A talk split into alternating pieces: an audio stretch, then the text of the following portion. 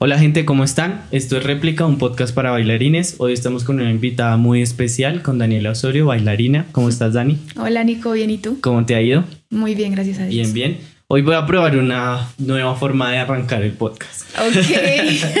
Te voy a hacer preguntas rápidas. La idea es que contestes, pues, sencillo. No, no son preguntas tan complicadas. Si no quieres contestar alguna, no hay lío. Pero tengo que contestar rápido. No, no, no. Ah, Solo respuestas cortas. Ok. ¿Listo? Vale. ¿Cómo es tu nombre completo? Daniela Osorio Pardo, ¿Cuántos años tienes? 28. Ok. ¿Cuánto llevas bailando? Dancehall, 5 años. En total, 10 años. Ok. ¿Coreografía o freestyle? Coreografía. Bien. ¿Cuál es el estilo que más te gusta? Dancehall. ¿Y segundo? ¡Uf! Yo diría que. mm, ay, no sé. am, No sé, hip hop. Hip hop. Ok. Eh, ¿Cuál de estas tres prefieres? ¿Profe, directora o estudiante? Estudiante. ¿Y cuál, cuál te consideras ahorita? Eh, más profe que estudiante, pero por los dos. Ah, Ok, yo creo que con eso ya quedamos contextualizados. Sí, sí. Ah, bueno. Eh, Dani, estuve mirando por ahí cosas tuyas y todo eso. Eh, quería preguntarte, ¿vienes de una familia de emprendedores? O sea, con empresas propias y eso. No. ¿O no es así? Vengo de una familia muy trabajadora. Ok. Siempre, sí. O sea, pero siempre han estado como trabajos eh, de empleo. Sí, o sea, siempre han trabajado en como en el sector comercial, pero pues no como negocios propios, Sí. pero sí han trabajado mucho en, no sé, cafeterías escolares, universitarias, Sí, sí, sí. pero toda la vida, toda la vida han sido como mis padres han sido muy trabajadores. Ok, genial. Y eso, pues, te, te ha enseñado a ti también a darle duro, ¿no? Demasiado. Yo creo que el ejemplo de mis papás ha sido lo que mm, ha hecho que yo trabaje duro en la danza. Es como lo que más me caracteriza. Últimamente me dicen eso como, como trabajas muy duro, muy disciplinada, muy enfocada y yo, sí, eso lo adquirí de mis papás y más que todo de mi papá. Mi papá siempre ha sido muy, hay que trabajar duro y pues no fue por el lado de la ingeniería porque soy ingeniera industrial, sino por la danza. Entonces él dijo, igual, si es en la danza, vas a trabajar muy duro. Ok, ¿de Entonces- dónde te graduaste de ingeniería? Me gradué de la Universidad Tecnológica de Pereira, yo soy de Pereira. Y, De Pereira. y, Aprovechando eh, que estás por Bogotá. Sí, Para hacerte la, encuesta, sí. la encuesta. sí, me gradué de la Universidad Tecnológica, me gradué en el 2017 de Ingeniería Industrial, pero pues solo trabajé seis meses como práctica y ya me dediqué a la danza. Sí, vi que no te gustó tanto. Y que sea, adicionalmente sí. después de que te graduaste te fuiste para Jamaica y ¡bam! Sueños rotos. La verdad es que sí, eh, me gustaba mucho la ingeniería y decía, sí, voy a trabajar en una empresa y todo, pero justo ese año, mi último año de universidad, conocí el dancehall. Y fue como, mm, esto me gusta mucho y trabajé seis meses en la práctica y todo lo que ahorré fue como, me voy para Jamaica. Y ya desde ahí tomé la decisión. ¿Con quién hiciste prácticas en ese momento? Es una empresa que se llama, es una caja de compensación familiar que se llama Confamiliar Ujú. Risaralda. Sí. Y me gustó mucho el trabajo, la verdad tenía un muy buen jefe y me, o sea, me gustó, pero siento que yo no encajaba con mi personalidad para trabajar en una oficina, sí. Entonces yo estaba todo el tiempo sentada, entraba a las 7 de la mañana, salía a las 6 de la tarde y para mí eso era como, no tanto el trabajo, sino Sí. esa rutina. Mm, yo sentía que no era para mí. Entonces llegaba super AM y ya salía y estaba oscuro. Entonces yo era como, no hice mucho en el día, como que quería bailar. Sentías que, no, entonces- que no hacías casi cosas por estar ahí en la oficina. Exacto, entonces bailaba en la noche y ya era como acostarse, volver a trabajar. Entonces yo digo que si haces eso todo el día, pero en algo que tú digas, sí va conmigo, top. Pero si Mira no- que siento que sí, es cierto lo de la personalidad, pero yo tengo una personalidad Ujú. que, que es, o sea, yo creo que es similar al trabajo de oficina y todo eso. Ajá. Y por eso también pues me dedico como al tema de la edición, pues Claro. estar todo el día en el computador ahí dándole. Pero cuando ya pruebas la danza, No es otro cuento. es otro cuento. Entonces, así mi personalidad esté como adecuada para Ujú. eso, no hay sensación que No. reemplace eso. Entonces, es como, como la locura. Y cuando se vuelve tu trabajo, Ujú. es como si estoy trabajando sentada ocho horas y puedo trabajar por lo mismo tal vez dos horas, pero haciendo lo que me gusta, yo digo, me quedo por aquí. Como que obviamente voy a preferir hacer lo que amo y Sí. compartir y obviamente, no sé, bailar, que es lo que me, me motiva. Entonces sí digo, no, yo creo que no es tanto sentarme, sino Ok. bailar. Cuando vi lo que hablabas, eh, comentaste que te dio mucho miedo tomar esa decisión. Sí, bastante. ¿Aún, ¿Aún sientes miedo? No, Ya no. no, O pero sea, al eso inicio sí. Ya se fue para el carajo. Sí, ya, ya, yo creo que ya va mucho tiempo, ya van como tres años en los que he visto que sí se ha podido vivir de la danza, pero al inicio tenía mucho temor, más que todo por mi familia, mm, porque pues no es una decisión fácil decir, bueno, vas a lo seguro y buscas un trabajo y te pagan tu sueldo, tu pensión, no, lo que sea, Sí. a, a salir a decir dicto clases, o sea, es como muy, muy incierto, sí. Ok. Y para mi familia también fue muy incierto, entonces la preocupación de ellos también se volvió mi preocupación en algún momento, pero ya no, ya ellos ven que me va bien, ya ellos ven que sí se pudo y que se y siguen saliendo más cosas, entonces ellos están felices y, y obviamente siempre aconsejándome como, hija, mira, eh, está bien esto, pero mira, sé más juiciosa con esto, aporta en esto, para que no todo sea bailar y gastar el dinero, sino ser un poco más responsable con eso. Pero hoy en día ya no está la preocupación de, "Ay, ¿será que sí voy a poder? ¿Será que no? Ya esto ya no. Ya, ese miedo como tal, ya Superado. lo superado. Ok. Sí. Ahora que, que tomaste ambos caminos, que tuviste el tiempo de trabajar, digamos, con un empleo fijo y trabajar de forma independiente como Ujú. bailarín, ¿cuál crees que es el camino fácil? Wow.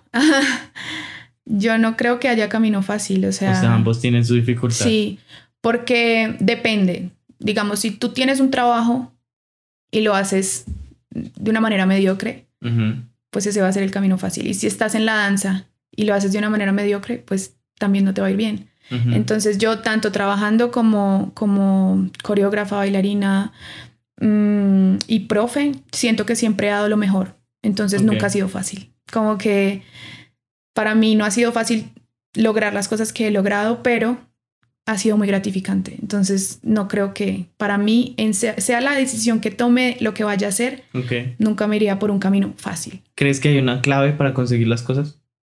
Sí, la constancia y la disciplina. Solo estas dos. No, pero son para mí las más importantes. Seguir. Sin O sea, importar. Cuando yo empecé en el dancehall, me acuerdo muy bien de las palabras de, de mi profe, que es mi maestra hoy en día, y me dijo, eres buena, pero mm, como que su cara fue como... ¿Quién te lo dijo, Marte? Marta, sí. Marta. Ujú. Ok. Entonces me lo dijo con mucho amor porque hoy en día lo veo cuando hay personas que te preguntan como, hey, ¿qué tal? Y yo soy muy honesta. Yo digo, hay que trabajar más, sí, Ok. pero nunca le diría a una persona, no sirves para esto, ¿sabes? Como que tal vez diría las palabras correctas, para- pero no iría directamente así porque a mí no me lo dijeron de esa manera y pude seguir. Entonces yo recibí esas palabras como que eres talentosa, pero en el dancehall, no sé, te falta mucho. Pero eso me motivó a entrenar de una manera que yo nunca había entrenado en la danza. Y hoy en día veo ese resultado y mi profe es la que dice, Dani, o sea, ¿quién eres? Es como ella misma es la que dice, jamás hubiera imaginado que hubieras llegado a ser lo que eres hoy. Ok. Entonces, para mí esas palabras es como, se pudo. Pero me acuerdo de las veces que me tocaba entrenar 4 de la mañana, eh, a, madrugadas, porque trabajaba Ujú. esos seis meses. Y fue cuando dije, quiero hacer esto, pero no era tan buena. Ya. Entonces trabajaba de 6 de la mañana a 7 de la noche. A las 7 me iba a la academia en la que estaba, Ujú. Pero no veía dancehall. Entonces dancehall me tocaba más o menos 3 y media o 4 de la mañana hasta las 5 y media y ya me arreglaba para irme a trabajar todos los días. Entonces era bien difícil, Ok. pero ya después de que dije me dedico a la danza, pues ya tenía más tiempo. Entonces ahí Ok. sí. Pero bien. Ok. Eh, bueno, vi que, que estuviste en Amsterdam, que fue gracias a que conseguiste trabajo como niñera. Sí. Sí. Y que allá conociste a tu profe Marta, que es como tu guía, tu líder. Sí, o sea, ella vino a Pereira, bueno, estuvo en Pereira eh, en el año 2016 Ujú. y la conocí ahí en un taller. Ella dictó workshop y pues yo ahí me enamoré del dancehall y más que todo del acorio porque ella me enseñó dancehall por medio de un acorio. Y yo, wow. Pero me dediqué a estudiar el dancehall en sí. Ya después cuando me fui para Ámsterdam fue por esa decisión de quiero seguir aprendiendo como de ella. Sí. Y, y fue la verdad, mucha gente cree que yo saqué un montón de dinero para irme y la verdad no. Fue como que encontré una familia por una página donde no tuve que pagar y la familia me pagó todo. Fue así como para mí fue una bendición y me pagaron tiquetes, me Ok, pagaron pero visa. igual tú buscaste como Sí, los obvio. contactos. Obvio, obvio, yo me inscribí y me demoré seis meses en encontrar una familia. Ya, ya. Y encontré una familia que vivía literalmente a 10 minutos caminando del estudio donde dictaba Marta. Ya. Y el horario de trabajo era hasta las 8 y las clases de mi profe eran 8 y media. Entonces todo era perfecto. Y me fui para allá un año a tomar clases de dancehall todos los días, pero en las mañanas y tardes trabajaba de niñera. Ujú. Y sí, me fui para allá un año. Ok. La experiencia fue muy enriquecedora. ¿Cómo es tu relación con tu profe? O sea, ¿cómo la ves? Bien. Eh, ¿Pero sigue siendo profe estudiante? Sí. O, No, o- sí, somos son muy más- amigas. Son amigas también. somos muy amigas y esa experiencia nos hizo como Ok. unirnos más. Ella me llevaba a todo lado, entonces compartíamos un montón. Yo me quedaba en su casa a veces, reemplazaba sus clases, yo empecé a dictar allá eh, y ella iba a mis clases. Entonces era como bien, como siempre fue relación estudiante-profe, pero al final nos volvimos ya muy unidas. Y mm, todavía, todavía somos muy unidas, incluso el otro año creo que la voy a ver. Ok. Entonces estoy muy feliz por eso. Y sí, nos hablamos, nos llamamos y es como, ¿cómo vas? Yo le mando mis videos, ella me manda los de ella. Ok, o sea, eres la estudiante. eh, Como su... no, Como, no. sí. Es que hay diferentes tipos de estudiantes. Vamos, vamos a hacer un TikTok con esto.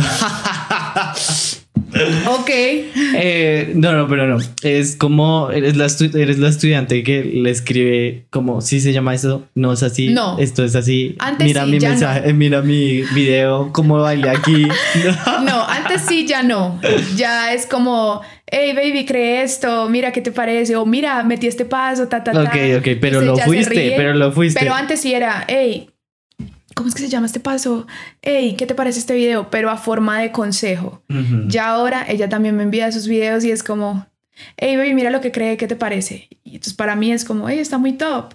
Um, la musicalidad acá perfecta. ta- Entonces nunca imaginé que yo fuera a darle como, no un feedback, pero una opinión sobre su trabajo. Entonces nos compartimos más allá como de corregir, sino como mostrar, como, mira, me gustó este video, me gustó esta coreo. Y ella sí está súper Dani, me encantó. Ya es más como, ya no me corrige tanto. Pero sin embargo, cuando tengo dudas en cosas de la danza, le pregunto todavía. Como que nunca trato de perder ese, como ese valor que tiene ella para mí, que es mi maestra, y la respeto mucho. Entonces, de no cruzar esa línea de ya es mi pana y ya nunca le pregunto nada, no, sino de siempre decirle, mira, me pasó esto, ¿qué piensas? Para saber su opinión. Y ya. Ok. eso. Pero entonces sí es más como. Sí es estudiante maestra, pero también somos panas. Entonces Ya. es como que yo trato de no ser una Pero sola. ma- más, que tu maestra lo veo como, como tu consejera. Sí, es una guía. Yo digo que ella es mi es guía como una guía. porque ella, por ejemplo, cuando yo fui a Jamaica la primera vez, ella me decía, mira, haz esto, no, no hagas esto. Ujú. Eh, y era muy sabio sus consejos porque ella ya había ido Ok. por ahí Ya, ya, ocho veces más. ya, ya, ya acordé como el, el término adecuado. Es tu mentor. Sí, ella es, Es mi tu mentor. mentor. Sí, Como una persona con más experiencia que te va dando como la guía, tú, pero igual tú tomas tus exacto. decisiones. Hace poco incluso le escribí y le mandé un video y me dijo, tú y yo bailamos parecido, pero somos distintas en los, en los gustos. Ok. Entonces trata de que tu esencia siga siendo la misma. Es como un consejo de danza. No como, mira, estás haciendo esto mal, mira, estás haciendo esto bien. No. Entonces lo aprecio mucho. Pero eh, como que sus consejos van más allá de, de una crítica constructiva o, o decir deberías. No. Ok. Es como más bajo su experiencia, ella qué me diría. Entonces me parece muy bonito eso. Y bien, nos ha ido bien así. Entonces, Qué chévere. chévere. Qué chévere tener una persona Sí, de, de como con ese pensamiento sí. y no Incluso- que te juzgue o te diga Exacto. como estás mal, ven, Exacto. haz esto porque yo digo que es así, sino simplemente sea como Toma tu camino. Exacto. Mira, ella en serio me dice, tu camino es increíble, como lo has vivido. Me hubiera gustado antes a mí, ella me dice, eh, tener a alguien que me hubiera aconsejado, como que yo fui a Jamaica sola. Y me pasaron cosas que quisiera que tal vez tú no tuvieras que pasar por ahí. Claro. Entonces ella me ha aconsejado ciertas cosas que yo he ido como por un camino que tal vez a ella le hubiera gustado seguir, Sí. pero lo ve en mí y se siente bien. Como que Mm. dice, yo cometí este error en clase, entonces me, me dice, no lo vayas a hacer. Y lo dice de una manera muy amorosa, como, como, baby, mira, siempre estás pendiente de la música, ta, ta, ta, porque ella cuando empezó a dictar no lo hacía, entonces no le iba, digamos, bien en ese aspecto y lo mejoró. Entonces, a mí me da esos consejos para no cometerlos. Entonces me parece como, sí, como una guía, como una mamá o como un papá que te dice, mira, yo ya pasé por ahí, te aconsejo que no lo hagas. Entonces Sí. uno decide, no lo voy a hacer con todo a ver si me pasa igual o no. Entonces hay cosas que yo me he evitado en el mundo de la danza, específicamente en el mundo del dancehall, gracias a ella. ¿Y tú ya tienes a tu, a tu chiquitín? ¿Ya eres Tengo mentora de, de alguien? Tengo un chico que mm, amo con todo mi corazón y cuando lo veo bailar, mm, como que me veo, veo mi danza en él, pero él tiene su, también su, su forma de ejecutar los movimientos, de escuchar la música, Su su, nombre, esencia su esencia. Su nombre es Brandon, él está en Canadá en este momento, eh, pero empezamos a bailar en Pereira. Desde la primera clase que él tomó de dancehall, pues estaba conmigo y, y, la y la primera clase que yo dicté en Pereira de dancehall, él estaba ahí. Entonces fue muy bonito porque ver su crecimiento y hoy en día está en Canadá como uno de los embajadores de dancehall. Ok. Entonces le ha ido muy bien y es un chiquitín, o sea, tiene 16 años. Ok. Entonces le ha ido muy bien porque yo cuando empecé el dancehall empecé a los 22. Entonces verlo a él empezar desde tan peque, ok. 14, 13, no sé, em, verlo progresar ha sido para mí una motivación gigante.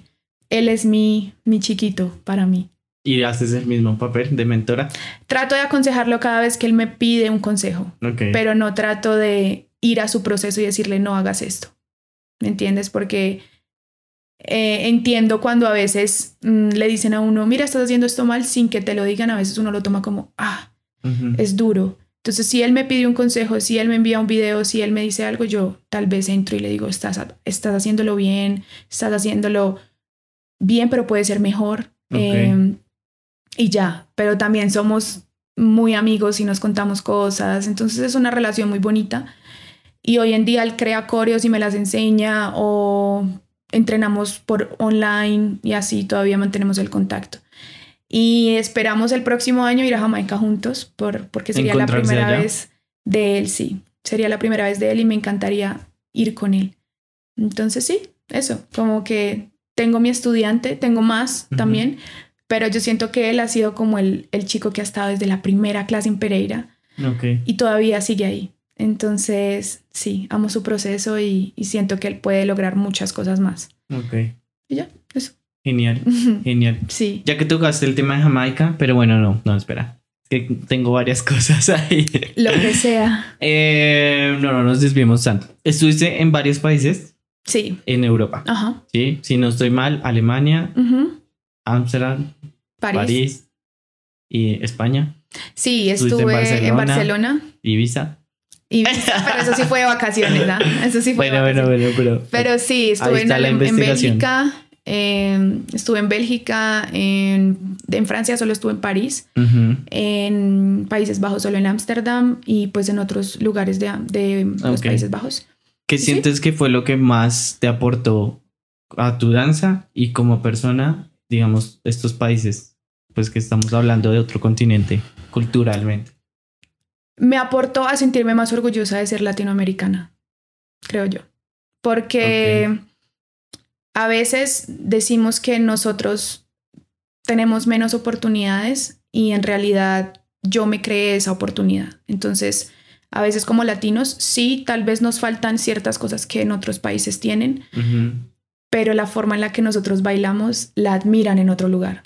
Entonces me, me ayudó a sentirme más orgullosa de ser colombiana, de venir de una ciudad pequeñita y llegar a países a bailar enfrente de todo el mundo y que te digan, wow. Una pregunta rápida. eh, la otra se estaba discutiendo. ¿Crees que hay oportunidades para los bailarines o los bailarines están haciendo sus propias oportunidades acá en Colombia? Yo creo que las dos. Hay oportunidades y hay personas que no las aprovechan. Y a veces no hay oportunidades, pero siento que tú las tienes que crear. Como que yo vengo de una ciudad muy pequeña, eh, que es Pereira, donde casi no hay danza, sino las academias de siempre y todo, y apenas estamos como bailando en las calles y así.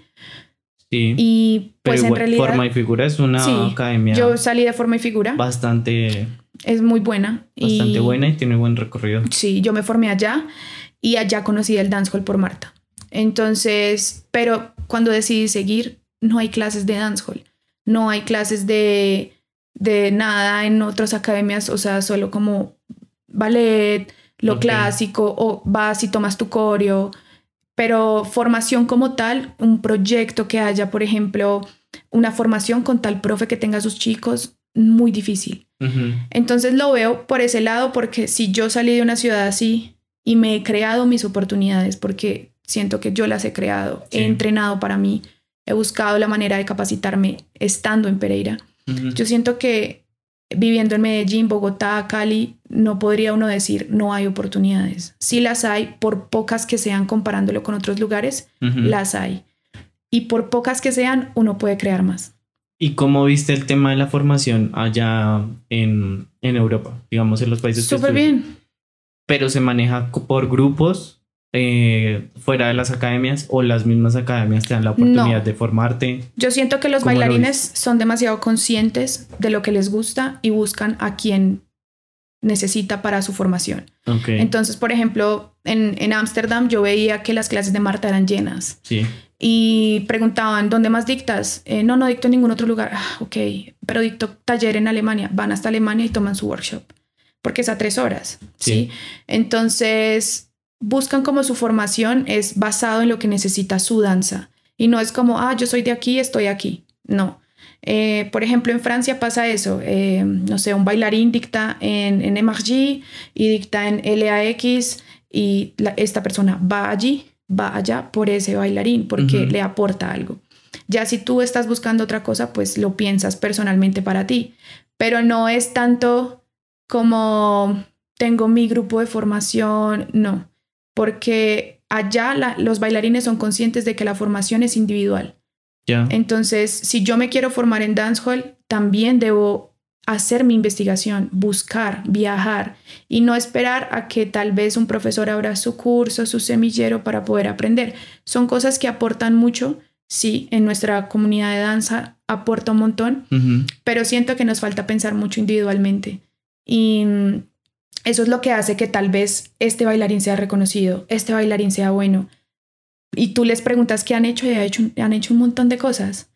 Entonces, ha sido eso, sacar del bolsillo, invertir en uno, viajar, conocer, aprender y ya uno empieza como a crecer en su danza. Ok. Pero no esperar a que otras personas también hagan por uno. Eso quería preguntarte. ¿Crees que es indispensable viajar para crecer como Sí. bailarín? Sí, creo. O sea, A mí me ha tocado, eh, digámoslo así, como eh, porque pues estoy en una, estaba en una ciudad en la que me tocaba ir a Medellín y a Bogotá para aprender de mulatas, eh, de Rubencho, de gente que llevaba más tiempo que yo, de. Arnold, ir a Cali. pero Eh, igual el salto más grande fue. pero el salto más grande fue Europa y sí y Jamaica también. Entonces, si yo quiero aprender del dancehall, no es obligación que vayas a Jamaica. Pero si tú has ido a Jamaica, tienes como un sabor distinto en tu conocimiento, no sé cómo expresarlo, pero, Sí. pero te da ese plus que tal vez otras personas no han experimentado. Es solo la experiencia que le das a esa danza de entendimiento, de conocimiento, como que, no sé, para mí es ir a Jamaica, es decir, ah, ya, yo lo, lo identifico así. Siempre que yo iba a una clase y veía a ese bailarín, ah, ya entendí. O sea, muchas cosas Sí. veía una fiesta. Mm, con razón. con ra- o sea, tantas cosas. Iba a una playa y escuchaba a alguien hablar. Nada de dancehall. O sea, era simplemente escuchaba a alguien hablar, caminar y yo decía, Mm, ya entiendo muchas cosas. Y Claro. eso te da un plus en tu danza para hablarle con propiedad a tus estudiantes. Para la hora de crear una coreografía, saber qué musicalidad tomar, por qué tomaste este paso, explicarle la sensación y por qué, porque lo viste en algún momento en, en Jamaica o en Europa, ¿sí? Entonces, el viajar sí, sí siento que es indispensable para uno como bailarín. Más allá de la danza, culturalmente te expande el conocimiento, como que sí, te abre la visión y no solo te quedas en todo lo que te aporta tu país, que es inmenso lo que te aporta tu país, pero si viajas siento que aumentas ese conocimiento basado en otras culturas. Y eso para mí es muy top, o sea, no sé, le da un cambio a tu danza. No sé si cómo compararlo, pero tal vez si tú al hablar con alguien tienes una, una, una opinión. Una opinión. Y hablas con otra persona, y tienes, puedes tener esa misma opinión, pero puedes ajustar ciertas cosas, ¿me entiendes? Como que le das unos ajustes a lo que tú crees y para mí es eso, como que añades a la danza, a tu, a tu esencia, añades, no es como que, ay, ya quiero bailar como un europeo, ya quiero bailar como un jamaiquino, no. Quiero ser Daniela, pero lo que, lo que tú dices con aportes. Se llama teoría del conocimiento. Es como está fundamentada la ciencia desde la Edad Media más o menos, van adelante. Y es eso. Tesis, tu opinión. Antítesis, mi opinión. Y una síntesis para acercarnos a la verdad. Exacto. Y así sucesivamente, obviamente nunca llegamos a la verdad. Pero sí, vamos Pero se va creando, digamos, nuevos conceptos, nuevos eh, conocimientos y se va llevando como lo que se sabe, lo que se ve a otros niveles más, más amplios. Mi manera de bailar hoy en día y mi forma de crear y mi forma de inspirarme es gracias a todo, de dónde vengo, a dónde he ido y cómo lo he aplicado. Y a dónde voy. Y a dónde iré. Entonces, todo, incluso creo que mi danza va a cambiar en unos dos años también. Por las experiencias futuras que uno va a tener. Entonces, sí, viajar para mí es Importantísimo. Importantísimo. Si no hubieras tenido la oportunidad em, de viajar a otro país, ¿crees que hubieras llegado como a tener eh, lo que tienes ahorita en la danza solo viajando, digamos, en Colombia? No creo. No, no te llega ya. No, no creo. Primero, no por mis capacidades. Sí. Porque no dudo de ellas, sino acá pasa algo que no lo critico, pero es así. Como que es ley de que si tú sales, te ven. Entonces, cuando yo salí de Pereira, me empezaron a ver en Pereira, como ah, Dani baila dancehall, porque fui a Medellín y a Bogotá. Cuando yo salí de Colombia, me empezaron a ver en Colombia. Dani baila dancehall porque estaba en Europa, en Jamaica, ta, ta, ta. Y es ley, no lo critico, no lo juzgo. ¿Por qué crees que pasa? Porque es hacer algo diferente a la gente del común, ¿sí? Es la gente que está en Colombia, pues está haciendo bailando, entrenando, mejorando, importante, pero siempre que sales y te ven por fuera es como, ay, ahí está el colombiano que está bailando, ahí está el colombiano que está compitiendo en esto. Y eso te da un plus, quieras o no, eso te da un plus. Ya si tú lo tomas de la manera en que, ay, pero es que no me veían antes y ahora sí, ta, ta, ta, ese es tu problema. Para mí es como que, ok, es una oportunidad más, chévere. Pero o sea, yo siento que es algo por ley que pasa en, nuestro país y, en otros países también. Entonces, igual le pasó a mi maestra, una persona de Bélgica, la cual empezó a viajar y a viajar, a viajar, y la llaman de todo el mundo y hoy en día es reconocida en todo el mundo. ¿Por qué? Porque se da a conocer y lo mismo pasa en Colombia. Si tú te das a conocer, pues te hablan más, te llaman más. Yo tengo una hipótesis. es que desde mi punto de vista, o sea, esto es totalmente personal, he visto que actualmente aquí en Bogotá la gente no está muy motivada a tomar clases o talleres. Sí, o sea, como que los talleres se están viendo vacíos. Yo me acuerdo que cuando hace dos años eh, se hacía un taller, digamos, Mancho, Chave, Q-Faces, y eso era reventar. O sea, nosotros llenábamos Yard Wow. Desde la puerta hasta la esquina del otro espejo. Wow. Y ya no. Y para mí es la falta o lo que, como lo que se generó a raíz de que la gente no pudo seguir viajando por todo el, tema de la pandemia. Ok. Como no siguieron viajando, no siguieron como, como mostrándose y como trayendo cosas diferentes de otros países. Y ahorita la gente está como un poquito desinteresada con el tema de los talleres. Ok. Es mi hipótesis. No sé, no lo, había tratado, Lo he tratado como de analizar bastante para llegar a una conclusión, digamos, lo más acertada posible. Ok. Y ahora que tú lo dices, pues me recuerda mucho a eso. Claro.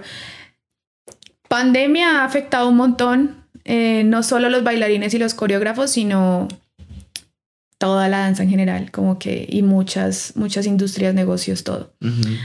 Em, a mí en lo personal, pues yo traté de buscar la oportunidad de verle como el lado positivo de las clases online. Me fue muy bien. Hay gente que no sí, le fue vi que sacaste todo tu programa sí, one Sí, y... todavía dicto clases después de año y medio. Súper bien. Entonces me ha ido muy bien. tus clientes o ya es gente nueva? No, o sea, tenía 25 clases online y me tocó reducirlas por temas de que bailaba todo el día y pues no tenía tiempo de descansar. Okay. Estuve un año así y ya ahora por temas de que estoy en Bogotá, pues solo tengo en las mañanas más o menos ocho niñas, diez niñas que siguen entrenando conmigo.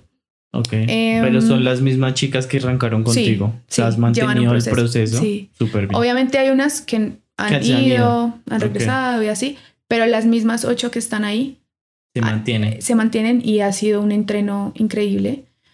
Eh, en cuestión de talleres, obviamente baja. Y no solo eso, sino que la danza como que se devalúa un poco en pandemia. Y lo que yo veo es que hoy en día la gente no quiere pagar. Ok. Entonces, eso me parece muy triste. Porque si hay un taller, lo cobran súper barato y van. Pero, también vi mucha demanda. ¿En qué? En, durante la pandemia vi mucha demanda de, baile. Mucha, mucha. ¿Online te refieres? Sí. Ah, ok. Online. Sí. Había muchísima demanda. Pero las clases eran muy económicas. Sí. Una clase online te costaba 10 mil pesos. Y ya había, sí, una oferta muy barata. Y hoy en día todavía veo clases presenciales a 10 mil pesos. Entonces yo siento que esto afecta a la hora que Mancho, Chaverra y todas estas personas quieran hacer un taller grande y digan vale 50 mil, la gente dice no voy. Sí, claro. Entonces para mí eso es un gran problema porque en otros países latinoamericanos dijeron no más, eh, en pandemia era esto, presencial es esto y al que quiera bailar, baila. A todo el mundo le gusta bailar acá, los bailarines pues, les gusta bailar. Pero si se acostumbra un bailarín tal vez a decir pago 10 mil, pago 15 mil y nunca pago 25 mil, 30 mil, entonces no van a ir a tus clases. Pero también está el, el miedo de parte de los que organizan que no les paguen la clase.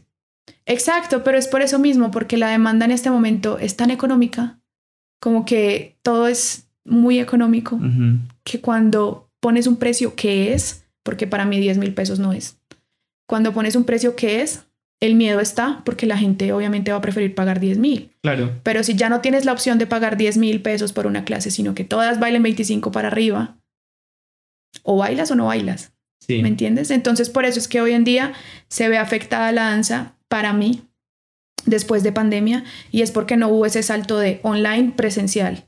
Se quedó a veces en el mismo precio y para mí eso no debería ser así. La danza es una profesión más y debería dársele el valor que es. Y siento que también puede ser una razón el que hay mucha gente ahora que dicta clases. Antes habían pocos ah, y más estudiantes y hoy en día hay más estudiantes que quieren dictar que seguirse formando. Entonces, cuando es, por ejemplo, Daniela Osorio dicta clase de 30 mil pesos, 30 mil pesos ¿Cómo así? Eso no lo puedo pagar. Y el estudiante que lleva un año la dicta a 10 mil en el Movistar Arena, por ejemplo. Voy a esto. Entonces, le falta mucha conciencia en decir, no, el conocimiento que voy a adquirir acá, la clase que voy a recibir acá, el video que voy a recibir acá, vale más que simplemente tomar una clase de alguien que tal vez apenas está formando. Sí. Entonces, hay muchas cuestiones que yo a veces me, me pregunto como, ¿por qué? También por qué estará pasando. Y siento que esos son algunos de los factores que afectan la danza hoy en día. La falta de conciencia, el decir de las personas que manejan más que todo el gremio, los directores, los profes, decir, hey, estos precios no son. Vamos con estos precios. Y si, pues los precios normales, ¿sí? Pero si no hay un acuerdo, siempre van a haber clases de 10 mil pesos que la gente va a preferir pagar no importa el tallerista. ¿Vale 10 mil? Allá voy. Entonces eso sí me parece triste. Pienso que la danza está afectada por eso. Sí, es complejo. Es complejo porque también existe la necesidad. Claro. Entonces hay muchas personas que por la necesidad de mm, necesito algo de dinero, algo, lo que sea, terminan haciendo pues clases más económicas. Yo eso lo entiendo, pero no lo comparto. Porque mm, para mí la danza no es una profesión de, de necesidad. Y a veces suena muy duro, pero para mí la danza es una profesión más y hay que darle su valor. Entonces, si yo tengo necesidad, tengo que hacer otra cosa. ¿Me entiendes? Entonces, a mí, por ejemplo, me ha costado mucho eh, poder tener una estabilidad de la danza, pero es porque le he dado mi valor a mi trabajo. Sí.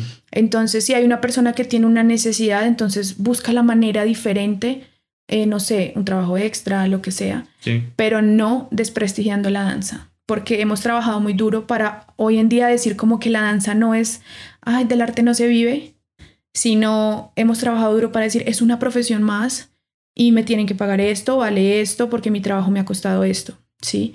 Como para que otra persona diga, no, es que lo necesito y solo voy a cobrar 5 mil, 10 mil, porque eso afecta a un gremio entero. Entonces, para mí la danza no es un recurso de, tengo la necesidad. Si tengo la necesidad, hago algo extra, no sé, a mí en la universidad me tocaba vender dulces para pagarme mis clases. Y eso era lo extra que yo hacía.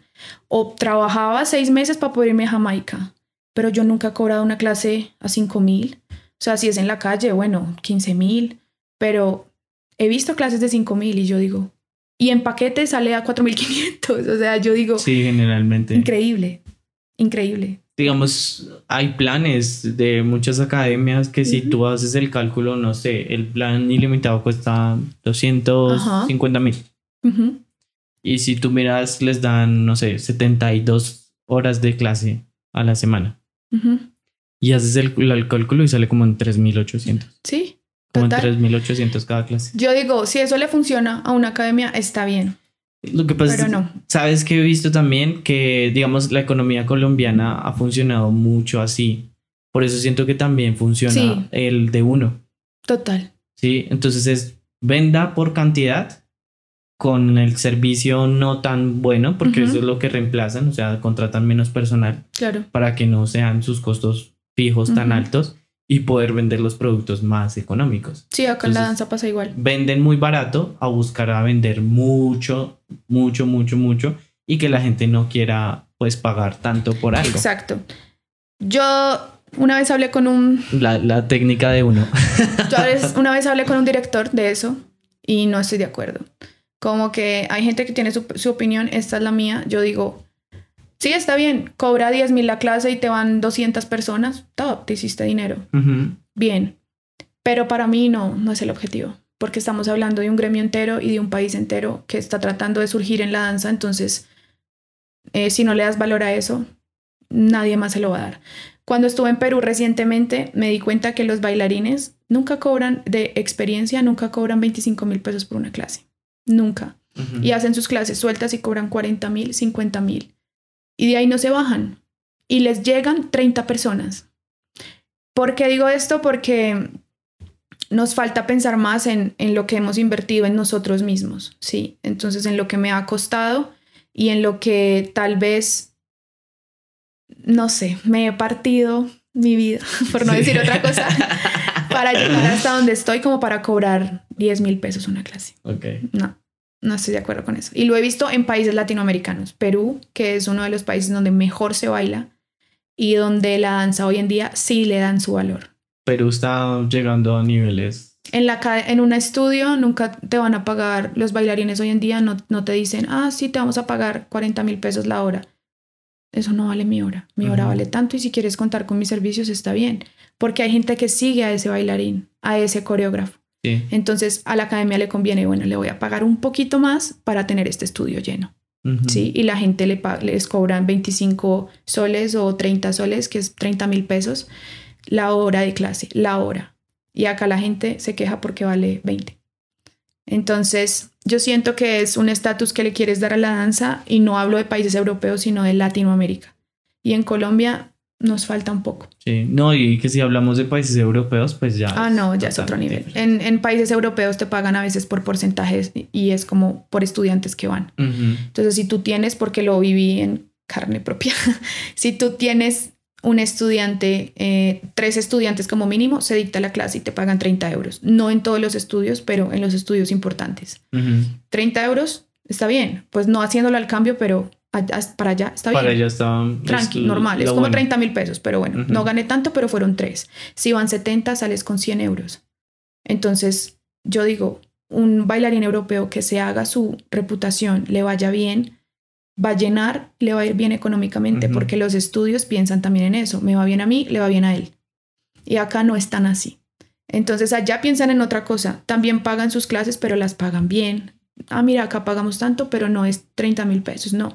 60 mil pesos la hora, 70 mil pesos la hora, si es hora y media un poco más, pero acá nunca te van a ofrecer eso. No. Que lo, lo, mínimo es 40, 45, 50, sí mucho. 50 está muy bien pago. y eso que, está bien. Exacto. En Pereira yo cobraba, ponle 50, 60 mil pesos, pero yo no me bajaba más de eso. Me ofrecían 20 mil y yo decía, búscate a otra persona porque yo por 20 mil, eso me valen los transportes. Entonces, no.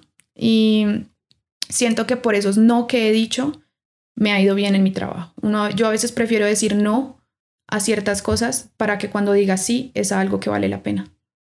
Entonces, así me ha funcionado a mí. Hoy en día puedo hacer una clase y la gente sabe de mi trabajo y, y de lo que puedo ofrecer.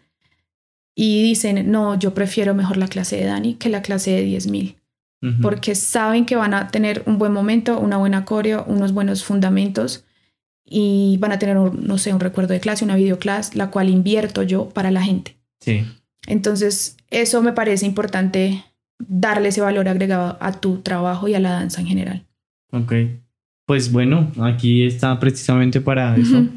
Dar como el primer pasito para generar como esa conciencia en el tema de los costos de la, de la pues como el tal de los talleres y todo esto. Es, es complejo, sé que hay muchas personas pues que no tienen los recursos económicos para, para, para llegar a esto. Pero pues hay que, hay que darle el valor suficiente porque eso no va a crecer. O sea, realmente lo que tú dices, si no, se, si no se establece con los valores que deben ser, pues nunca vamos a ver un crecimiento más allá de tener un evento en cualquier lugar o clases siempre en la calle sino ver más, más allá, más allá de lo que se pueda lograr. Yo digo que cuando tú dices no todo el mundo tiene las mismas, los mismos recursos, estoy en total acuerdo, ¿sí? Eh, yo nunca he sido una mujer de adinerada, digámoslo así. Mis papás han trabajado toda su vida. Sí. Y sí he sido una, una mujer muy con mucha convicción de lo que quiero. Si yo quiero algo... Hasta que lo consigas si yo quiero unos tenis, por ejemplo, yo no soy de comprar, pero si yo veo unos tenis y digo, me enamoré de esos tenis, yo sé que si no tengo el dinero, todos los días voy a guardar dos mil pesos para, para poder comprármelos en tres meses. A mí no me importa. Entonces, en la danza pasa lo mismo. Si yo no tengo dinero para viajar a Jamaica, que me cuesta mínimo 5 millones de pesos, sí yo sé que tengo que ahorrar en cinco meses por lo menos 200 mil pesos cada mes o bueno, no sé, en seis meses como ahorrar cierta cantidad de dinero para poder viajar. Sí, bueno, acá tengo que ahorrar 500 mil pesos en este mes. ¿Cómo lo voy a hacer cada día? ¿Cuánto ahorro? Sí. Yo tenía literal una, una alcancía de Jamaica y yo metía cada mes el valor que me iba a dar en seis meses para poder viajar. Y si no era en seis meses, en un año, ok, en un año en un año si tú ahorras, no sé, de a 200 mil pesos, entonces pues puedes hacer 4 millones de pesos en 10 meses, ¿me entiendes? Entonces yo digo, no sé si se viene el cálculo, pero creo que sí. Bueno, pero digamos que sí. 200 mil pesos, sí, 200 mil pesos eh, en 10 meses son 10, eh, 2 millones de pesos. Entonces yo digo, vale, si ahorro 400 son 4, ¿será que puedo? Cada día cuánto lo puedo hacer. Eh, para mí es importante eso, la convicción que uno tenga como, como bailarín. Sí. Y, y falta de oportunidades, ok, sí. Recursos, sí. Pero ¿cómo los voy a conseguir? Si yo me quedo pensando toda la vida, no tengo recursos, nunca lo voy a lograr, pues sigo cobrando 10 mil. Sí. Y no me parece que es la solución. Sí, no, no, no había recordado una cosa y eso creo que ya lo había como hablado o discutido con alguien. y es como dar valor a la parte comercial, tal cual como se está diciendo, y también hacer cosas que aporten a la comunidad. Claro. Entonces, digamos, las personas que realmente no tienen la oportunidad de, digamos, una familia, estrato 1, 2, que por más que quieran no van a lograr ahorrar y eso, pues se van a hacer proyectos que estén aportando a la comunidad. ¿sí? Entonces, como la responsabilidad de, ok, vamos a darle valor a lo que realmente hay que pagar. Claro. Y de ahí, de ese valor, vamos a hacer proyectos que den oportunidad a personas que realmente no lo logren. Total. Sería como para mí ese punto de equilibrio entre cobremos lo que es y ofrezcamos a las personas que no lo pueden. Claro, me parece importante también pensar de esa manera. Mm, sí, no sé, yo siento que cada persona trabaja por lo que, por lo que puede y por, por su enfoque, ¿sí? Entonces yo funciono de esa manera, como que gracias a Dios he contado con mis padres que me han apoyado y otras personas tal vez no. Entonces tampoco voy a decir, hey, todo el mundo puede, no. Sí. Porque si mis papás no me apoyan, pues me va a tocar más duro, ¿sí? Yo he vivido con mis papás mucho tiempo, hasta hace nada, dos meses vivía con ellos y, y nunca me han dicho, hey, ¿qué pues? Y yo sé que hay personas que sí tienen esa presión. Sí. Entonces... O que no es como váyase, pero Exacto. empiece a aportar. Exacto. Entonces, por ejemplo, yo aportaba en mi casa, pero mi mamá me veía bailar y nunca me decía como, ¿cómo hay usted todo el día baila? y yo sé que hay bailarines que sí les toca así, como que entonces yo agradezco eso. Porque, deje perder el tiempo ahí bailando. Exacto, yo no tenía que pagar, digamos, un arriendo, sí aportaba, pero no en su totalidad, ni tenía que mercar, ni tenía que pagar, bueno, si no lavo mi ropa, entonces nunca está limpia, no, mi mamá me ayudaba. Entonces hay cosas que yo podía ahorrar para poder viajar. Ahí sí lo admito, hay comodidades que uno tiene, que uno dice, bueno, hay otras personas que no lo tienen. Que no lo tienen. Pero eso sí, he visto personas que no tienen recursos con una convicción tan grande que, han logrado cosas que ni yo he podido lograr. Entonces yo digo, es de querer, es de querer y de hacerlo realidad de alguna manera. Y lo que tú dices es importante, buscar proyectos, buscar apoyo de parte de otras entidades que tal vez lo puedan hacer, que en Colombia son pocas, pero se pueden y se logran si se buscan. Sí, sí, sí. Y eso. Y ese es un punto muy importante. O sea, es el hecho de que la gente cree que, bueno, nos están vendiendo la idea de como, no, todo es mentalidad. todo es mentalidad, todo es mentalidad. Y lo que tú dices, o sea, tú tuviste la oportunidad de, tener ciertas eh, como ventajas, beneficios. Y me parece muy importante ver que, que no es algo que esté uno solo, sino como de generar, esa unidad para, para crecer. Claro. Eso es realmente como la, el tema de eh, unámonos, porque pues no todos tenemos las mismas oportunidades, pero, pero si nos unimos, pues vamos a poder tener un acercamiento a, oportunidades más grandes. Total. Entonces eso, eso me parece genial. Eh, bueno, creo que nos desviamos un poquito de, ti. Pero, pregunta, pregunta lo que estaba, Estaba interesante y siento que es algo que, que pues hay que discutir bastante para poder hacer más cositas por ahí. eh, se me fue lo que te iba a preguntar. ¿Te iba a preguntar sobre Jamaica, creo. No. Eh, te iba a preguntar algo sobre ti. Ah, ya, sobre tus coreografías. Ok. ¿Sientes que cada coreo que haces es como una pieza? Sí. Sí, de una. ok, sí. Y. Ya te digo también, pero dime. Eh, ¿Cómo haces ese proceso? Bueno, esto lo vi, por ejemplo, sí, por, por el ejemplo de mi profe. Em, una vez ella me dio un consejo mm, y me dijo: Yo no creo una coreo por crearla. Hoy en día estamos en un mercado en el que yo dicto clases todos los días, por ejemplo. Y hay que hacer coreo. coreo haces o haces. Y obviamente me toca trabajar por ellas, pero mi proceso creativo lo tomo como, no sé, yo siento que es una de las cosas más preciadas que yo tengo. Entonces, para mí primero, la música es esencial y muchas personas toman la música como a la ligera. Entonces yo siento que ahí parte la diferencia. Ok, primer paso. Primer paso, la música. Ok. Si la música me inspira, bien, por ahí vamos bien. Si la música es como... Mm, mm, o sea, que te tomas tu tiempo para buscar canciones. Y la gente me dice, pero ¿cómo si tienes clase mañana? Y yo si tengo clase mañana, voy a crear una rutina.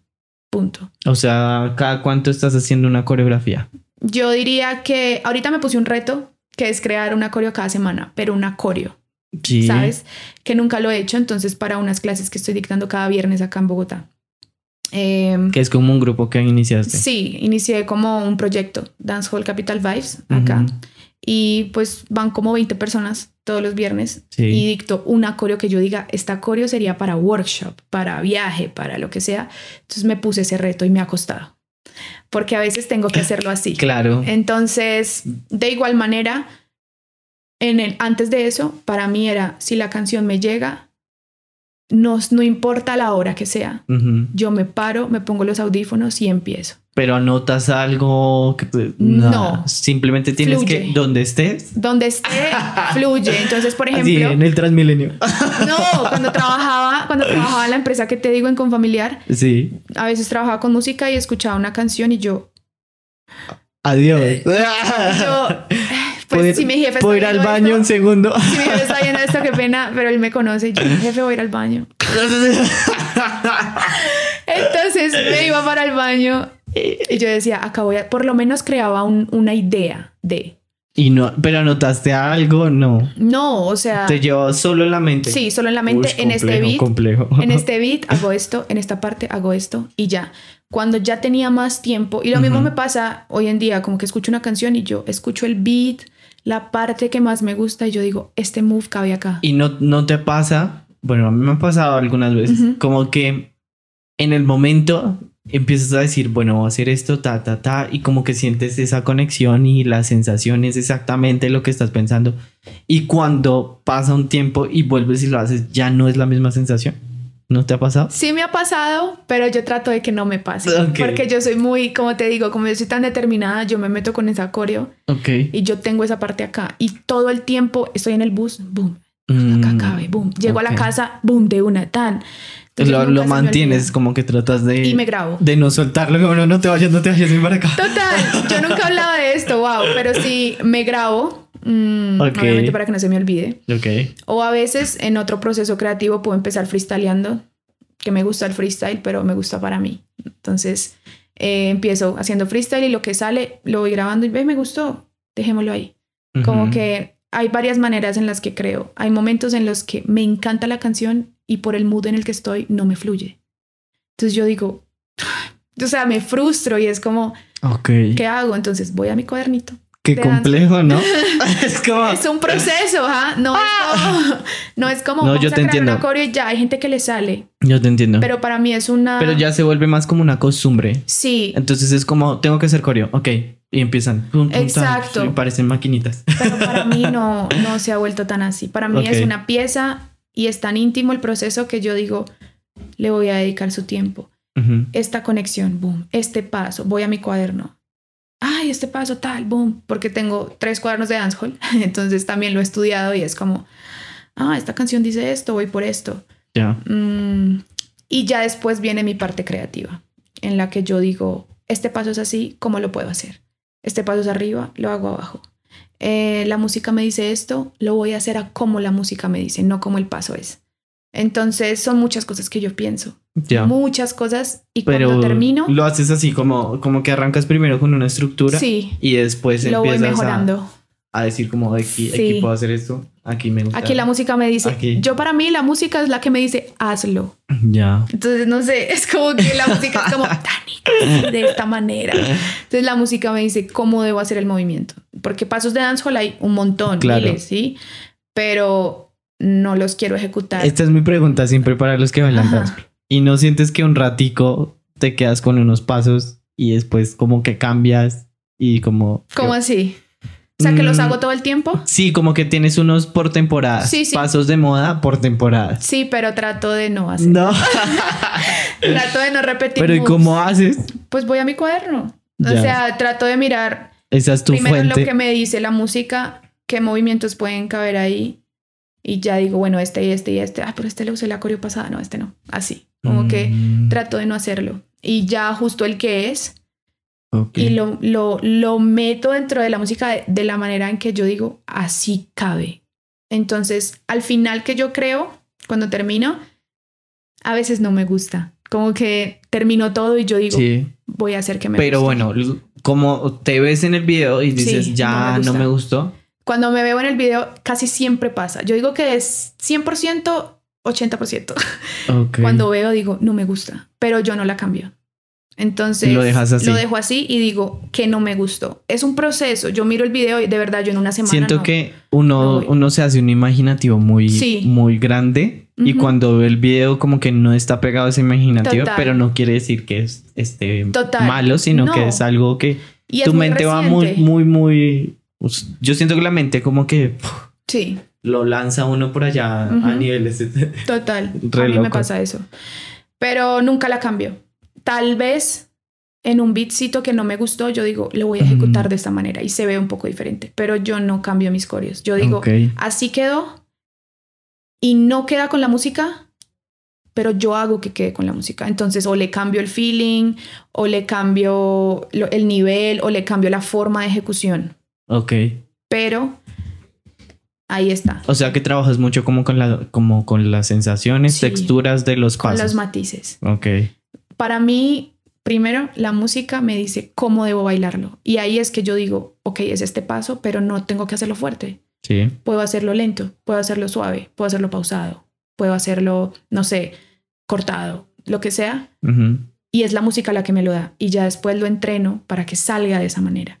Y al final, cuando veo mis videos de clase, y es algo que me dicen, que me parece muy bonito, y de mis videos de workshops y así, es que entienden la música a través del cuerpo, o sea, de mi cuerpo o de mi coreo. Y para mí eso es algo muy bonito, porque es lo que más me gusta ver en un bailarín. Entonces, cuando lo veo en mí, es como, ay, lo logré. Yo no sé con quién fue que alguien me dijo esta frase y perdón. Tranqui. Si se la estoy robando. lo siento, al que lo sea, que lo haya visto. top, top. Pero me dijo como, es como si el bailarín estuviera tocando el instrumento y no al contrario. Para mí es como si el bailarín dibujara la música, como fuera un traductor, porque la música no la vemos, pero para mí es tan importante que el bailarín haga ver la música a través de su cuerpo. Entonces yo los beats no los tomo como, ah, sí, cinco y seis y boom, parara. Para mí ese parara tiene que ser claro con la música. Si no, perdí el tiempo creando. Entonces sí. Pero sientes que para hacer eso hay un estudio de la música. ¿O cómo lo has, Yo no he estudiado la música así como hay, hay muchos bailarines que lo han hecho y los respeto mucho y me encantaría hacerlo y lo voy a hacer. como de estudiar la música en sus partituras y todo este tipo de cosas. Mm, bueno, lo que más se estudia es como la parte rítmica. Ok, pero yo sí siento que me dedico muchísimo a escuchar la canción y a entender cada cosa que quiero tomar. Entonces, cuando yo veo la coreo en el video, digo, aquí me faltó esto. La música es así y no lo estoy haciendo. Entonces, yo no tomo una coreo a la ligera. Para mí, muchos, muchos coreógrafos que respeto son muy talentosos y toman la música, pero a la hora de interpretarla, falta ese, ese detalle de decir, ah, no lo tomó como, como, como él quería transmitirlo pero yo siento que es porque a veces tomamos nuestras coreos y nuestras creaciones a la ligera. Ok, ¿cuánto, cuánto tiempo le dedicas más o menos a una coreo? Depende del mood. O sea, si yo estoy triste y me sale en una noche, me sale. Como hay veces que me he demorado un mes en terminar una coreo. Entonces puede que la termine y no se vea como yo quiero que se vea, entonces yo no la lanzo ni la dicto, porque no estoy conforme con eso. Pero, si te dicen clase de coreografía, Ah, bueno, pues yo ya tengo un repertorio también que dicto y que la, que la mm. gente es como que quiero que dictes esta, ok, la dicto. Pero hay veces en las que también tengo que aceptar que no todo es inspiración, pues. Pues si no tengo, ya me toca crear una rutina. Oh, paso tras paso y siempre hay algo en la música que yo digo, ay, vamos a escuchar esto y lo hacemos. Obviamente me tengo que relajar a veces porque pues si no, no viviría cada mes dictando un coreo, no. Tengo que crear algo. Entonces, sí, creo una rutina. Para mí, coreos, pocas las que tengo. Y algunas sí son rutinas. Que yo cojo pasos, pongo juntos y tomo una que otra musicalidad. Esto lo estoy preguntando totalmente personal. Ah, sí, sí. Sí, porque, o sea, yo amo montar coreos. Sí. Me gusta mucho la coreo. Es de, las cosas que más me gusta. Pero digo como es, o sea, no quisiera entrar en algún momento donde te digan como, no, tienes clase de coreo. Total. Y te toque coreo, coreo, coreo, coreo, coreo, porque es que no, no da, o sea... No, a mí no me da. En este momento que estoy trabajando, dictando por ahí 10 clases en un solo estudio, no me da. O sea, hay momentos en los que digo, no puedo dictar coreo. Menos mal en el dancehall hay bastantes pasos que yo puedo decir, vamos a ver pasos hoy. Y con estos pasos hacemos una rutina clase. También he visto, digamos, que montan como un coreo a la semana. Y si tienen diferentes clases en diferentes estudios, dictan esa coreo en, Yo lo hago. En todos los estudios. Yo lo hago, pero como en este, en este caso estoy trabajando diferente, no puedo. Pero entonces, como yo hacía antes, era así. Yo creaba una coreo y la dictaba no una, sino dos semanas. Entonces. ¿Y te pues, alcanzaba, digamos, o sea, para hacerla todas. Sí, o sea, en una, yo trabajaba en So Dope en Manizales y me encantaba trabajar allá con mis chicos, yo los amo, es como mi grupo favorito. Ok. Y mm, estas academias donde la energía es. Sí, es, ese estudio es increíble. Si no han ido, hay que ir. Yo amo Recomendados. Total. Saludos allá. Y súper talentosos para todos los Manizales, ¿no? Sí, Manizales. es en Manizales. So Dope Manizales los amo, los directores son increíbles, los estudiantes se tienen una energía hermosa y me han dado la oportunidad de crear una de mis, mejores coreos, las he creado allá porque he tenido el tiempo para crearlo. Como que cada viernes era mi clase y yo dictaba hora y cuarto, entonces dictaba obviamente los fundamentos pasos, eh, porque no todo es coreo. la gente cree que yo solo dicto coreo y no es así. Em, dictaba pasos, luego dictaba coreo y a la próxima clase otros pasos, pero terminaba la coreo. Y esos chicos subieron el nivel de una manera que yo decía, miércoles, o sea, es impactante porque trabajan más allá de cada ocho días una coreo nueva.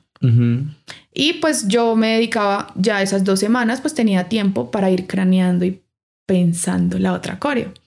Entonces, como bailarín o como coreógrafo, eh, te facilita más pero para los chicos su nivel sube demasiado porque mejoran y limpian la coreo que ya tenían y se vuelven más limpios en su danza. Y estás trabajando la parte formativa de los pasos. Exacto. Entonces, mm, sí, esto para mí ha sido como una buena herramienta. Acá en Bogotá no lo puedo hacer todavía con el, con el estudio que estoy trabajando, que es con Bureo, porque son muchas clases. Entonces llevo un proceso diferente con cada clase.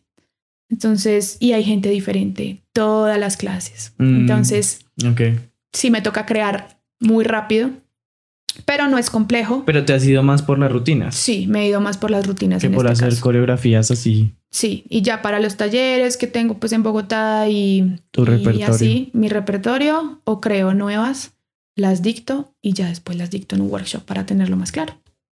Y ya. Ok, excelente. ya me diste tu método de enseñanza y todo.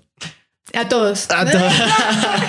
pero sí, obviamente hay cositas para mí, pero, pero sí, más o menos. Claro, pero así manejas más o menos las cosas. Es que siento que mucha gente que pronto está, que son muy buenos y arrancan, digamos, como a dictar clases y no tienen como una guía muy bien. Sí.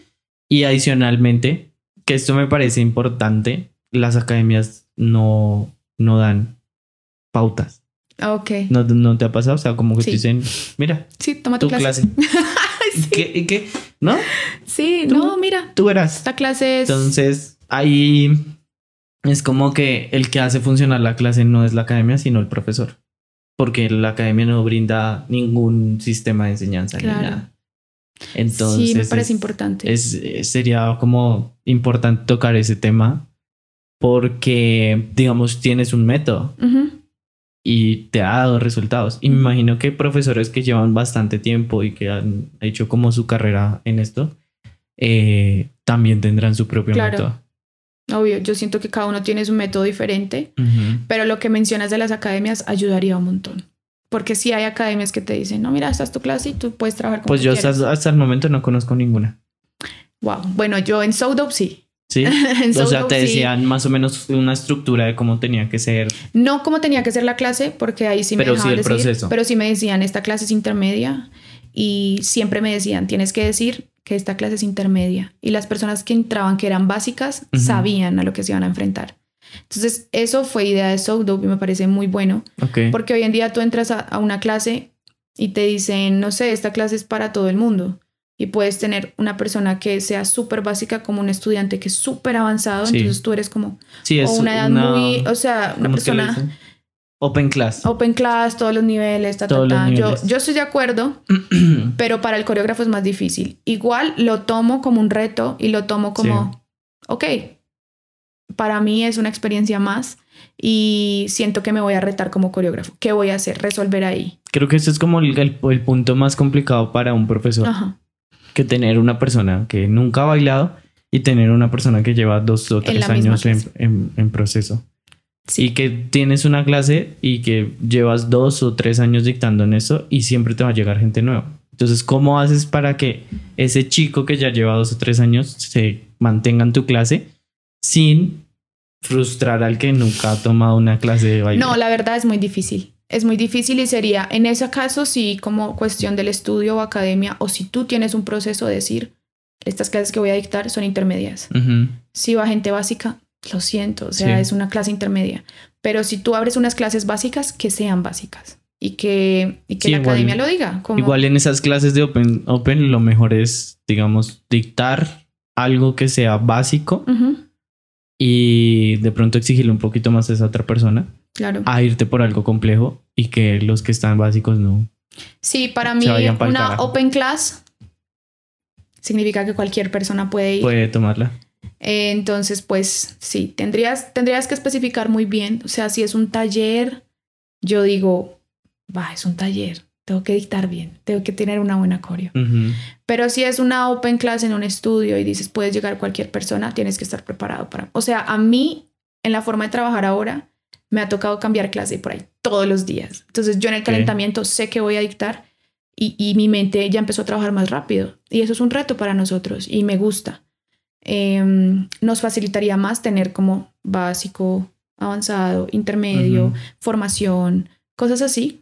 Creo que sería más amigable el proceso para una persona que está empezando a bailar, por lo menos sería mucho más amigable. Y para uno, para poder llevar un proceso, ¿sí?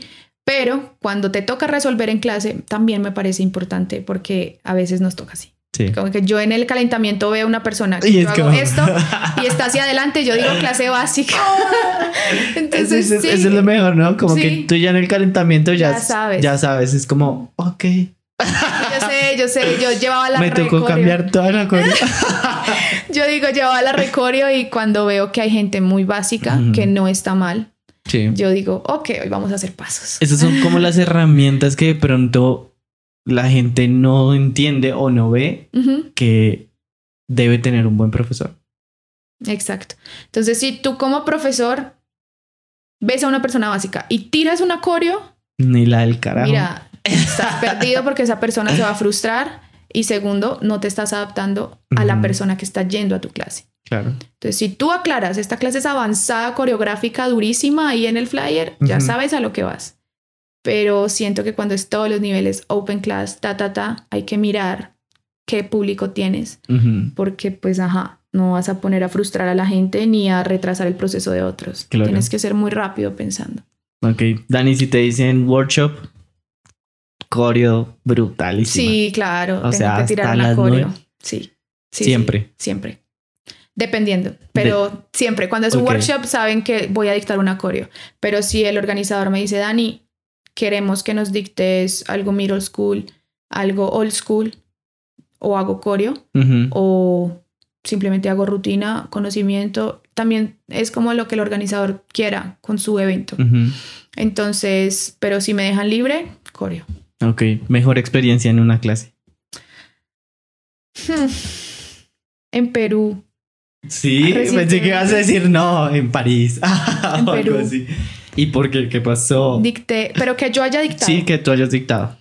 Dicté una coreografía que especialmente la creé para dictarla en Perú y no pude ir en, en febrero por no, temas o sea, de no, pandemia. No pudiste viajar a Perú. No pude viajar a ah, Perú. Pensé que no, no, habías podido ir a dictar la clase. No, no, no. Pues sí.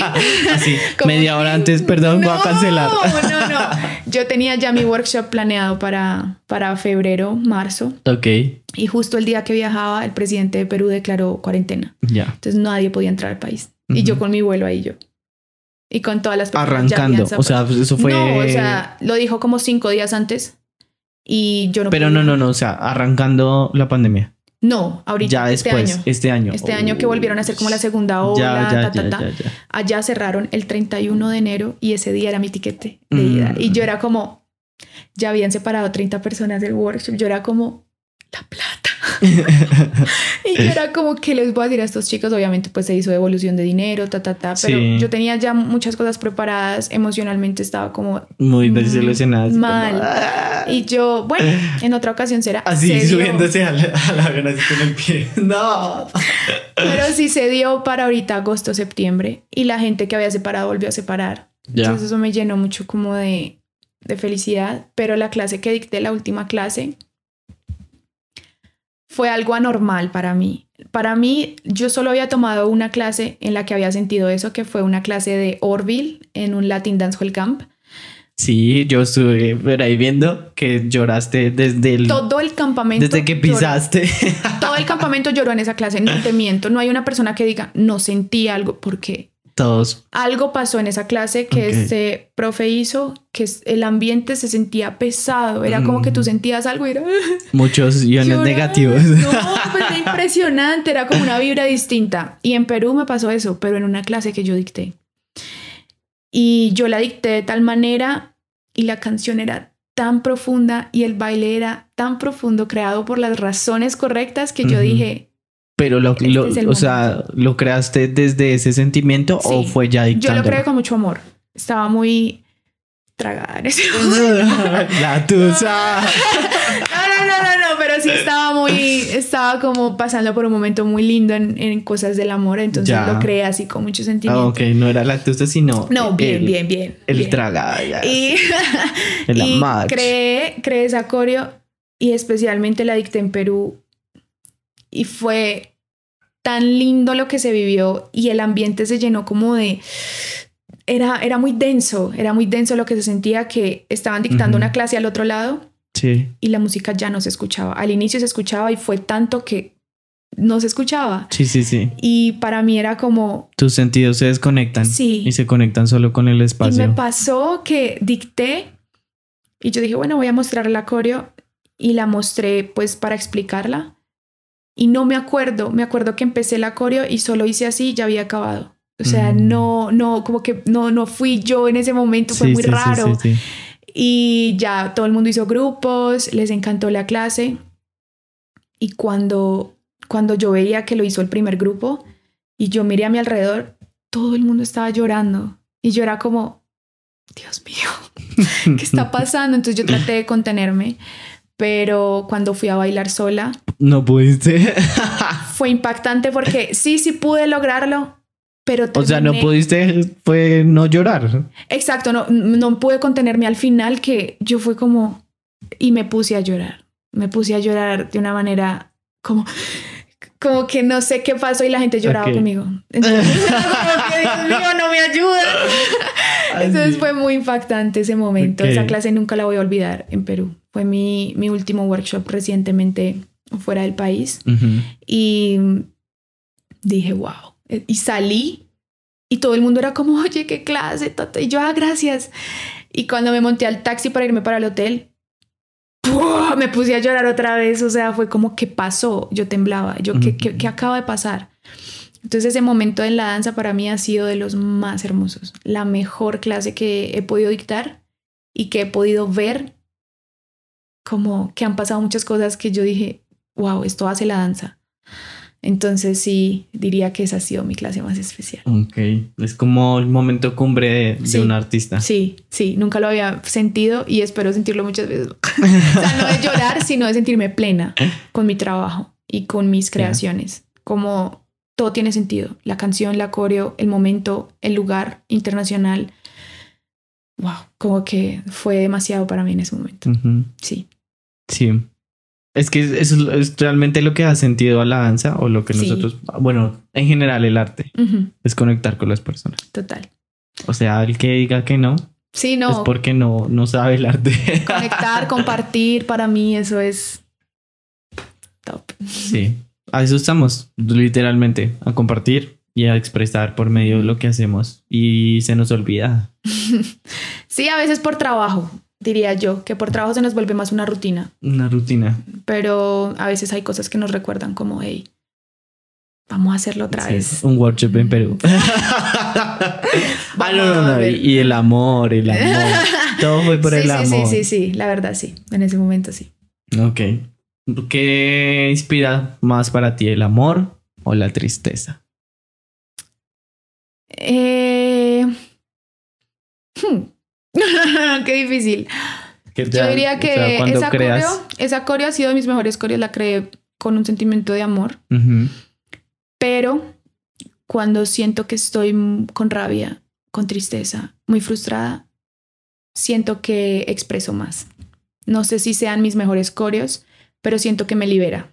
Entonces a veces personalmente sí prefiero que cuando estoy mal, crear algo que me ayude a sanar y, ya, porque pues cuando estoy, no sé, en un sentimiento de enamoramiento o cosas así que quiero expresarlo, pues muy lindo y todo, eh, y, y se comparte eso. Sí. Pero el sanar para mí, porque más allá de que estoy triste, entonces voy a crear porque estoy triste. No, para mí voy a crear es porque quiero sanar esa tristeza. Entonces yo diría que sí lo hago más como profundo cuando creo con un sentimiento no tan bueno. Okay. Y para mí el sanar es, es todo a través de esa coreo. Entonces sí le doy más valor cuando estoy triste, diría yo. Sí, no, no solo te pasa a ti. La otra vez estaba en una entrevista de un músico y hablaban que las mayores canciones y los tops mundiales han sido escritas en desamor y no en amor. Total. Y conecta más el desamor que el amor. Yo siento que son muchas emociones juntas cuando estás enamorado y cuando estás creando enamorado, sea música, pintura, danza, lo que sea. Estás creando bajo ese sentimiento de felicidad, de, de tantas cosas, sí. pero cuando es tristeza, yo siento que saca todo de ti. Como que esa frustración, ese miedo, ese, esa soledad, eh, no sé por lo que estés atravesando, y lo expones de tal manera tan fuerte que sale algo increíble. O sea, es como, para mí, cuando he visto mis coreos tristes, mi movimiento ha sido distinto a cuando lo hago cuando estoy feliz, digámoslo así. Entonces sí, sí siento que cuando uno está triste puede crear de una manera más, más personal hacia la gente y hacia uno y sanas de alguna manera. Ok. Entonces sí. Después de este capítulo veremos a todos los coreógrafos terminando con sus novias para montar mejores coreografías. Todo el mundo no terminemos, tengo que crear una coreo. No, sí, sí, sí. Peleemos. Hoy vamos a pelear. Mañana tengo clase. wow, no lo había pensado así. No hagan eso, por favor. No terminen a sus novias, a sus novios, no hagan eso. Sí, pues digamos que dentro de los procesos eh, creativos y, artísticos, como que las personas se inducen. Sí. Entonces se inducen ciertas cosas para llegar a tener la inspiración cuando necesitan inspirarse. Entonces hay diferentes formas de hacerlo. Pero una ha sido terminar con sus parejas. Te lo juro, no estoy mandando gallo. Bueno, no. Terminan con sus parejas para hacer creaciones. En la música, en la pintura, en la eh, escultura, en todas estas. Y por qué no, pues en la danza. Total. Entonces, pues pero no terminen. Solo peleen un ratico. Ah, mentira. Tengan una discusión ahí como que para la coreo, Bien, Dani. Eh, se quedan cosas pendientes, pero igual no hay lío. Después tengo, espero tener la oportunidad de ampliar un poquito más todo esto que hablamos. Eh, fue muy chévere. No sé si tengas algún mensaje para las personas que te van a ver y te están viendo después de hora y 20 minutos. Oh. Dice que llevamos media hora. No, no, no, no. No, ¿qué mensaje tengo yo? Sí, como que quieras decirle a la comunidad. Bueno, en este momento en la comunidad en la que me encuentro es en Bogotá. Entonces, eh, y en Colombia en general. Em, Hay gente que ve, que ve el podcast en Estados Unidos. Ah, top, para gente de Estados Unidos. so, uh, yeah. Um, y me sorprendió también en Italia. Ah, pero no soy italiano. top, no, pero bien, bien. Tal vez algún día lo podamos hacer en inglés. Sí, sería muy chévere. Sería top. Y también tener personas que tengan eh, conocimiento de danza en otros idiomas sería muy chévere como para ampliar todas estas cosas. Exacto, exacto. ¿Qué diría yo? Mm, un consejo o una opinión. Trabajar en uno mismo. Siento que es algo que me ha ayudado mucho a mí eh, en la visión que tú tienes de la danza. Para mí, en especial del dancehall. Mm, si tienes una visión, no, no te dé miedo salir de, de ciertos esquemas o ciertas cosas que se te han dado, impartido para, para un estilo, un género como tal, para pasar a ser tú, sin cambiar esas bases. Diría yo eso para la comunidad dancehall, en el cual estoy en un proceso así, que no quiero cambiar nada, absolutamente nada del dancehall, porque amo profundamente y estoy enamorada del dancehall. Okay. Pero también estoy enamorada de mí, de mi danza y de mi proceso creativo. Entonces siento que puedo aportar muchas cosas con mi visión gracias al dancehall. Entonces, siento que no les debería dar miedo a ser esa persona que son. Si son una persona que les encanta, no sé, crear de cierta manera, háganlo. Batallar de cierta manera, háganlo. Porque pasos de dancehall ya están creados. Sí. Pero si tú muestras quién eres tú a través de esos pasos, estás ganando en el dancehall. Para mí eso es como lo más importante que yo diría en la comunidad. Ok. Y ya. Me voy a llevar eso para, para mí, para mi danza, porque, uy, qué chévere llegar a ese punto sí. donde uno ame tanto su proyecto y, bueno, su proceso, que es difícil. Yo solía criticarme mucho. Uy, yo todavía me doy palo durísimo. Y todavía me juzgo. No juzgar en el sentido mal, sino en cómo lo puedo hacer mejor. Pero siento que es cambiar esa perspectiva de decir, uy, parce, ¿yo por qué hago esto tan mal? A decir, ¿cómo lo puedo hacer mejor? Ok. Porque solo cambiar la perspectiva de cómo tú bailas, cambia tu danza. Y desde el momento en el que yo tomé la decisión de decir, no me voy a criticar más, sino que lo que no me guste, porque hay cosas que no nos gustan, lo voy a mejorar. Y lo que sí me guste, lo voy a hacer como resaltar ante la gente. Todo lo que no te guste, trabájalo en privado y ya está. Nadie se tiene que enterar. Sí pero resalta eso y así vas a brillar más, ¿sí? Entonces, para mí, ese es el consejo más grande que le puedo dar a alguien, amar su proceso, sea bueno o no sea tan bueno, porque procesos malos no hay. Cada uno va a su propio proceso y amarlo de la manera tanto que eso se vea reflejado en un video, en una clase, que digas, ¿cómo ha avanzado esta persona? Pero uno avanza es porque ama su proceso, porque si uno no amara su proceso no puede avanzar. Claro. Se quedaría ahí, no amo nada, estoy estancado. Se estaría dando palo todo el tiempo, sería como, no, pero no mejoro, no sí, es bueno hacerse críticas constructivas. es bueno hacerse críticas constructivas para mejorar, pero no para decir, no sirvo para esto. Si no, nadie surgiría. Entonces, ese sería el mayor consejo que le daría a chicos tal vez del dancehall y de cualquier estilo de danza, pero en el dancehall es como que llegué a un punto en el que dije, tengo tantos en mi cuaderno y sé que los, de, los de dancehall tienen sus cuadernos sí. que dicen, ¿y qué hago con esto? Yo no soy jamaiquina, amo la cultura jamaiquina, el dancehall, pero no nací allá. ¿Quién soy yo dentro del dancehall? ¿Qué creo? Yo qué puedo hacer dentro del dancehall sin cambiar esa esencia. Mm. Porque yo no quiero cambiar una cultura que amo y que respeto, pero no es la mía. Y antes de ser bailarina de dancehall, soy bailarina. Y antes de ser bailarina, soy Daniela. Entonces tengo que tratar de decir, va, que me gusta. Y eso lo va a ver la gente. Y nadie tiene que bailar como yo. Esperaría que nadie bailara como Daniela Osorio, porque hay gente que me pregunta, yo quiero bailar como tú y cómo haces. Y yo no, es que serías mejor bailando como tú pero llevándolo a un nivel más, porque eso tomé la decisión yo, bailar como yo, sin copiar a nadie. Y, y es duro cuando tienes una maestra, claro. porque bailas como esa persona, pero si te enfocas lo puedes hacer. Y ese es el mayor consejo que puedo dar. Nice, excelente. Excelente consejo. Para mi punto de vista, muy bueno para todas las personas. Bien, Dani. Eh, nada, ¿cómo te encuentran en redes sociales? me encuentran. A todas estas. ¿Y hmm. quieres promocionar algo? no, nada. O sea, ahorita estoy en Bogotá. Em, espero estar mucho tiempo porque sí creo que voy a estar más tiempito. Vine por tres meses, pero el otro año creo que estaré acá. Ok. Entonces, dancehall hay para rato, coreos hay para rato, aprendizaje, formación, hay mucho.